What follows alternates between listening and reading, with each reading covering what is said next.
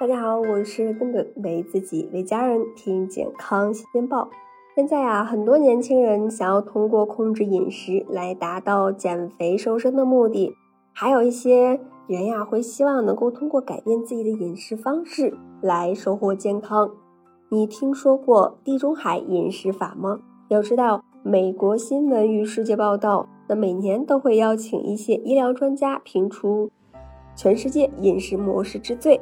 那地中海饮食曾多次蝉联冠军，在二零二一年发布的榜单中，地中海饮食啊，除了再度蝉联最佳饮食榜单冠军以外呢，还获得了最佳糖尿病饮食、最佳心脏病饮食、最佳遵循健康饮食等众多的称号。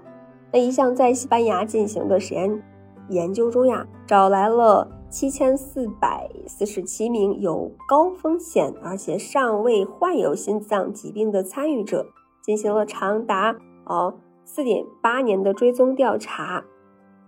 结果发现，采用地中海饮食的这种两组受试者，心血管疾病的风险降低了约百分之三十，外周动脉疾病的风险降低了百分之六十六。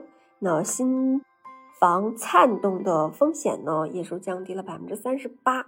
那究竟什么是地中海饮食呢？顾名思义，它起源于欧洲环地中海周边国家。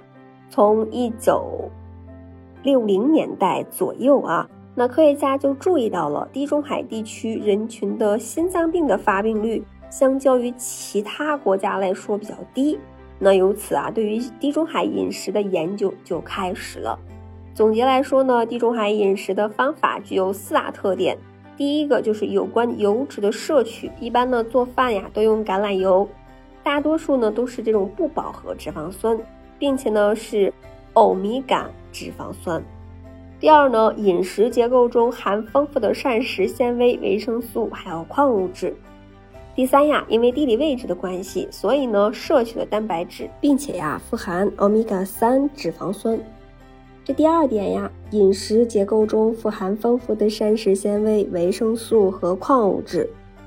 再一点呢，因为地理位置的关系呢，它所摄入的蛋白大多都是小型的鱼类、贝类、白肉等一些优质蛋白，那很少摄入动物性的饱和脂肪。